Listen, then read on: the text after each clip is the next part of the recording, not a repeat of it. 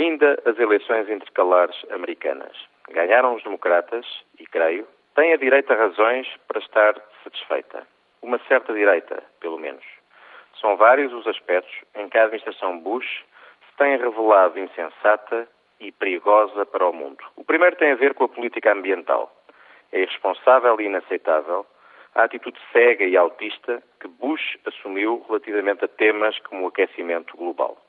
A não ratificação de Kyoto por um país que provoca 25% das emissões mundiais de dióxido de carbono é um atentado ambiental grave, um exemplo péssimo para as economias emergentes mundiais, uma atitude imprópria de uma direita conservadora e que se deve orientar por valores não exclusivamente materiais.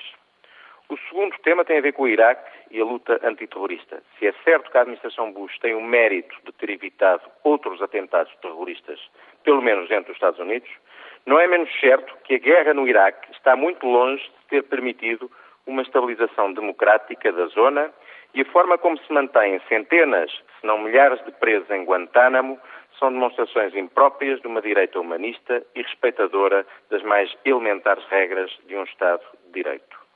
O terceiro tema tem a ver com a corrupção. A administração e alguns republicanos aparecem crescentemente envolvidos numa teia de escândalos financeiros inaceitáveis, que quem preze uma conduta orientada por valores de honestidade e transparência tem necessariamente de criticar.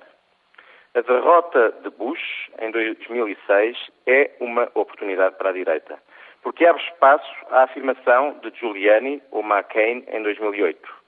E a América e o mundo precisam de uma direita não confessional, uma direita amiga da liberdade, uma direita mais responsável, mais sensível, mais moderada, uma direita aberta ao mundo.